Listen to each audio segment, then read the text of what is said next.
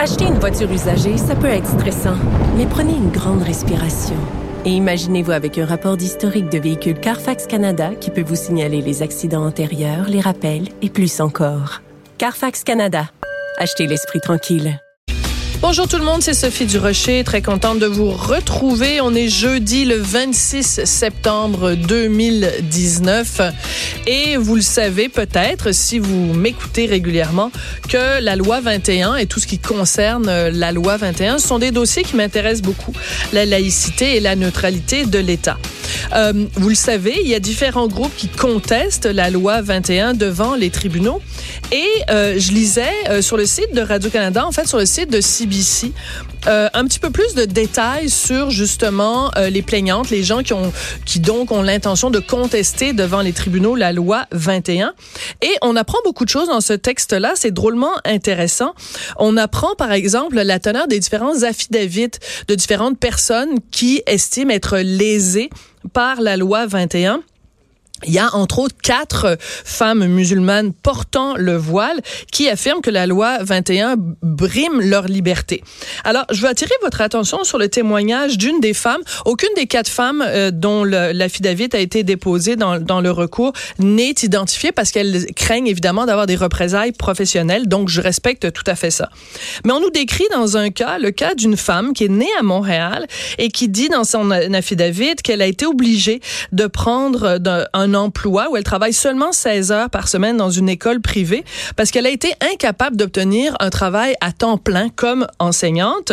Elle dit que dans cet affidavit qu'elle a euh, approché deux commissions scolaires différentes à Montréal en leur disant, écoutez, moi, je porte le hijab normalement, mais je suis parfaitement prête à enlever mon hijab sur les heures de travail à une condition. Je demande un accommodement raisonnable.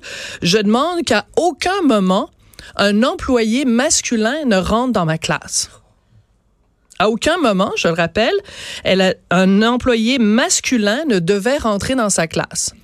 Cette femme avait l'intention d'enseigner à des enfants.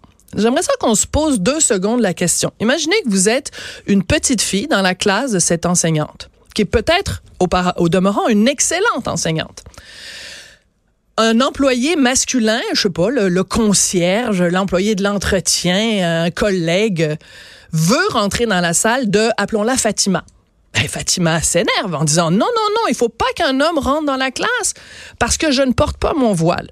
Imaginez le message que ça envoie aux petites filles et aux petits garçons qui sont dans la classe de cette enseignante.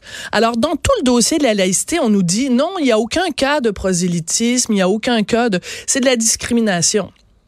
Mais je pense que là, on a un cas quand même assez clair d'une enseignante qui était prête à enlever son voile, mais qui disait, je ne veux en aucun cas qu'un employé masculin rentre dans ma classe. Quel genre de message serait envoyé aux, aux enfants dans la classe. Deuxième chose, on nous dit que le voile n'est pas un symbole d'inégalité homme-femme. On nous dit que le voile n'a pas de portée politique, que le voile n'est pas symbole d'une idéologie.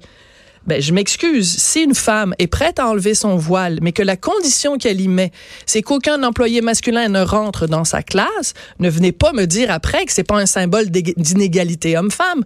Parce qu'elle avait aucun problème à montrer ses cheveux à d'autres employés féminines. Alors, je veux dire, ce cas-là, pour moi, nous porte à réflexion.